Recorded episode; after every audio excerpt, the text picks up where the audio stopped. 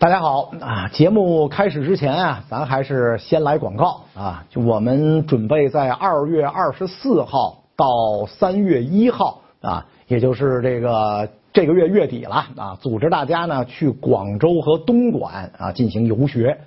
可能有朋友听到这俩地儿就比较吃惊，这俩地儿有什么呀？对吧？东莞扫黄了，有啥呀？这个是吧？现代化大都市是吧？珠三角经济中心。你要是这个这么认为啊，你就更有必要跟我去一趟了啊！你想那个广州可是海上丝绸之路的起点啊，是吧？这个历史上就比较发达，汉代就开发建设啊，而且呢，中国历史上两个割据在广州的偏安政权南汉还有南越，是吧？他们的王陵、帝陵现在都保存的很好了，博物馆都建的非常好，很值得一看，是吧？当然了，这个广州呢，它还是中国南方佛教的中心，光孝。寺、六榕寺啊，跟达摩祖师、六祖慧能都有这个密切的关系。还有呢，你比如说，更多的是跟这个近代。相关的一些史事啊，你比如说像这个镇海楼啊，啊，像这个呃黄花岗七十二烈士墓啊，啊这些地方。至于到东莞呢，那更主要的就是看这个跟虎门硝烟虎这个鸦片战争的史记啊，比如虎门硝烟池啊，啊这个威远炮台啊，沙角炮台啊，还有民族英雄袁崇焕的故居是吧？所以我觉得呢，这一趟啊也是历史人文积淀非常丰厚的。大家跟着我去呢，不虚此行啊。这个收看我节目的朋友呢。我们给您赠送了一张优惠券啊！您呢扫描屏幕下方的二维码，先领券再报名。期待在广州跟大家见！那那咱们就言归正传啊。这个前些日子有一个事儿呢，闹得特别火啊，就是中国有一个气球啊，然后呢是误入美国领空啊。后来呢，美国出动了最先进的 F 二十二战斗机，发射了一发呢价值这个四十万美元的响尾蛇导弹。把这个球呢给击落了啊，然后很多人呢就开始这个奚落啊，说这个 F 二十二这么先进的战斗机是吧？这个五代机首开战绩，居然是打下来了这个一个球是吧？打一个球啊，而且呢说这个发射了四十万美元的一发导弹，说这个球才值几百块钱，呃，这球值多少钱我不知道啊，我不知道啊，但是我觉得。有病啊！把一个几百块钱的球放到天上，还能飞那么老高，是吧？你做一个几百块钱球放天上，我看看去。啊，那个球那么大，底下带的那个吊篮相当于两三辆公共汽车，几百块钱的东西能把这放天上去？呃，我怎么就那么不相信啊？咱先甭说这个，这吊篮里边有没有什么仪器？什么都没有，空的。就这玩意儿，它能几百块钱是吧？所以我觉得这网上这些东西，哎呀，这太开玩笑了啊！当然了，咱们就不跟他们掰扯这玩意儿了啊，不掰掰扯这，让他们嗨去就完了。今儿呢，咱们主要是聊聊啊，战争中的气球。气球这个东西啊，比飞机早很多啊，可以称得上呢是人类历史上的第一款航空设备。早在一七八三年啊，热气球就第一次完成了试飞。当时的法国国王路易十六。在这个现场啊观看啊，十年之后呢，就投入了战场。法国大革命期间，奥地利、荷兰组成联军进行干涉，联军直抵莫泊日城。法军上尉库泰勒亲自爬进气球下方的吊篮，命令士兵呢把气球放到几百米的高空，监视联军的动向，并且呢通过旗语向地面的部队呢传递情报。当这么一个玩意儿出现在这个联军阵地上空时候呢，奥荷联军不知道他们的功能是什么，是吧？迅速使用轻型火炮向它射击，打出了人类历史上的第一轮防空炮火。后来呢，在大革命当中，这热气球部队啊就始终留在法军的编制当中。拿破仑当了皇上，因为法国海军常年被英国人压制，那这个特拉法尔加一战基本上全军覆没了，所以考虑过呢，制造一百个大气球，装上人马大炮、弹药、给养，远征英国。但是呢，一个是成本太高啊，再有一个呢就是实现难度啊，这个没有把握，万一又误入美国上空了，你这怎么办啊？所以这个计划呢就没有这个真正的启动。呃，在整个法国大革命、拿破仑战争期间，气球呢没有发挥想象中的那么大作用呢。这东西啊，就结构很笨重，运输起来很不方便。使用氢气做燃料，危险不说，这个制造氢气要消耗很长时间，而且目标太大，基本上这个气球一刚升起来，就等于告诉对方爷跟这儿呢，啊。不过呀，虽说有这么多的问题，但人呢还是选择了继续使用气球。毕竟呢，这是当时人类上天的唯一手段。上了天之后，你视野就变成三维的了。原来可能得用一个侦察连才能弄明白敌军的规模、部署、动向，现在一个气球一个人就能解决。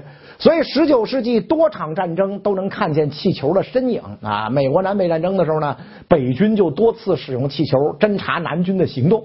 林肯还特批北军成立了一支气球部队啊，有些热气球呢还装上了电报线。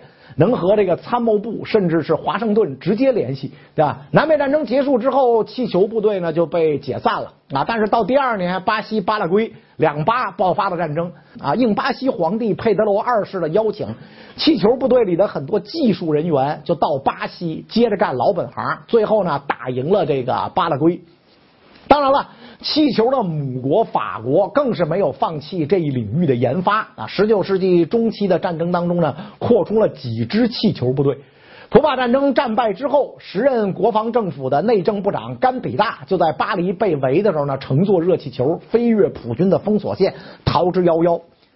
到了一战的时候啊，飞机装备部队了，比气球更灵活，飞得也更远，就开始逐渐取代了气球的地位。不过呢，气球仍然没有完全被淘汰。因为飞机的技术啊不是很成熟，而且呢对驾驶员要求高，所以很多时候啊侦察还是用气球。对于敌人来讲，干掉对方的侦察兵是第一要务啊，所以打气球就成了防空部队最重要的任务。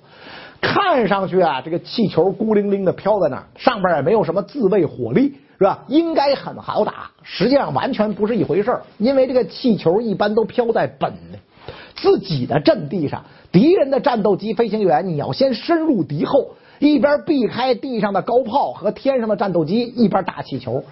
你就算是把所有的危险都避开，打气球也不是一件容易事儿。为什么呢？开火的距离远，哪怕是打着了，这个机枪子弹也会贴着气球划开，根本没有什么杀伤力。就算是呢，这个没划开，这气球的材质其实比我们想象的厚实多了。子弹离远了射击的话打不穿，所以为什么这次这个美国打这个气球发射了一枚价值四十万美元的导弹，而没有用机炮？就是机炮你打着几个眼儿，它它没事儿，它掉不下来，漏点气儿没事儿，对吧？如果这个战斗机要是贴的太近再开火呢，又有别的危险。气球底下都连着钢索，飞机飞得太近，结果就会冲进钢索阵里。一旦被这些钢索绞住，飞行员来不及歼敌，自己儿就得殉国。而且呢，气球里边装的可都是易燃易爆的氢气，如果近距离攻击气球，把氢气引爆，自个儿的飞机也会被波及。可以讲啊，打气球绝对是个技术活，不是每个飞行员都能执行这样的任务，是吧？所以一战各参战国。军队当中都把打中气球和击落敌机作为同等战功进行奖励。你比如一战的时候，比利时的头号王牌飞行员威利科彭斯，他一共有三十七个战果，是比利时第二到第六名的总和。这三十七个战果里边有三十四个都是气球。长官想把他呢留在后方当老师教飞行员打气球，他总觉得在后方待着没有在前线打气球有意思，总是这个找机会往前线溜。他最后一次出任务，就是因为打气球受伤了，近距离攻击气球，引爆了里边的这个氢气，飞机呢也被爆炸的冲击波冲得失去控制了，最终坠毁。结果这威利科彭斯腿在事故当中受伤，被迫截肢，自己的这个记录呢就永远停留在三十七个。所以种种例子证明，气球是很安全的。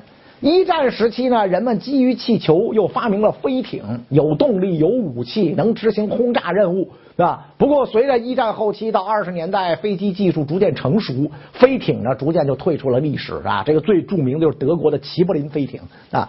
到了二战呢，由于飞机技术更加完善啊，什么侦察观测的任务啊，飞机都做的比气球好，所以呢，这个气球的用途啊就越来越少了，只能退居二线，做成这个防空气球。防空气球啊，就是先让这个气球升天到一定高度，气球底下呢拉的全是这密密麻麻的金属线，用金属线呢来阻碍敌军的飞行，敌方飞行员很可能观察不到这个金属线，驾驶飞机呢一头撞上去，螺旋桨飞机一旦缠入金属线，必然导致机毁人亡。所以，一九三八年，这个英国为了防止德国空军入侵，就建立了皇家空军气球部队，保护各大城市的重要地区。德国人投鼠忌器，只能飞得更高来投炸弹。这么一来，轰炸的精度就会大大降低。苏联呢，在保卫莫斯科的战斗当中，也设置这种气球阵，使用的方法呢，跟这个是一个道理啊。二战中呢，这个。把气球用的比较奇葩的呀，是日本人啊，因为你看日本在侵华战争的时候，就仍然大量使用气球搞侦察啊，就是跟一战一样。为什么呢？因为中国空军羸弱，是吧？哎，没有能力去击毁他的气球，所以他这个气球呢升起来，最主要的是为炮兵搞这个校射，是吧？让炮弹能打得准。到一九四四年，日本形势危如累卵啊，为了挽回败局，他们提出了一个飞象计划，制造大量的氢气球。每个气球下面放一颗炸弹，放飞之后呢，利用大西洋洋流带炸弹的气球会飘到美国的本土。日本人一度视这个计划如救命稻草，连学校里的学生都到工厂做气球。在前期的这个实验当中啊，气球炸弹的想法很完美啊。到了实战阶段啊，太平洋的这个洋流季风啊，不讲政治。啊，不按日本高层的想法飞，所以日军放飞的那九千多个气球大都没有按照计划行进。真正落到北美大陆的这个气球炸弹的数量不到百分之十。唯一有记载的伤亡呢，是发生在美国的俄勒冈州啊，一个老师带着五个学生在公园聚餐，有个已经落地的气球炸弹引起了孩子们的好奇，结果一个学生在摆弄的时候呢，引爆了炸弹，导致六人呢当场死亡。其他的这个气球啊，也就是落到那个美国那荒无人烟的地方啊，引起了几场山火，就没有什么任何影响力了。日本的这个计划虽然不成功，但是给了美国人启发啊！哎，我也可以利用气球实施无人轰炸，我也可以用气球实施无人侦察。在无人机和间谍卫星投入使用之前，气球是唯一的无人侦察设备。所以冷战的时候呢，美国就造了一批间谍气球，装上这个传感器啊、照相机啊，在东海岸放飞，利用气流飘到高空，横跨苏联领土，最后在日本完成回收。用这个辙。美国看了一百多万平方公里的苏联领土啊，其中呢包括一个内陆核设施，是吧？但是苏联不不算完全吃亏啊，他们捡到了不少半路摔下来的气球，从里边呢缴获了美国当时最新的照相机啊、抗低温胶卷啊啊。当时苏联没有这个技术啊，于是呢，在这个一九五九年，苏联在这个月球探测器上就直接用了这批美国胶卷，完成了人类首次月球背面图像拍摄任务。现在啊。随着无人机、卫星的大规模普及，气球这种老古董呢，实际上已经退出了军事领域。现在留着的呢，绝大部分是民用啊，拿来观测气象或者观光的啊。毕竟呢，这玩意儿目标大，飞得慢，刮阵风都能吹到姥姥家，根本就不靠谱。那所以说，有人认为说这气球就是在美国搞军事侦察的，你也把我们国家想的太落后了，不可能的啊。好了，那关于战争中的气球啊，咱们今天就聊这么多。欢迎您关注我的频道，加入我的会员，参加我的游学。谢谢大家。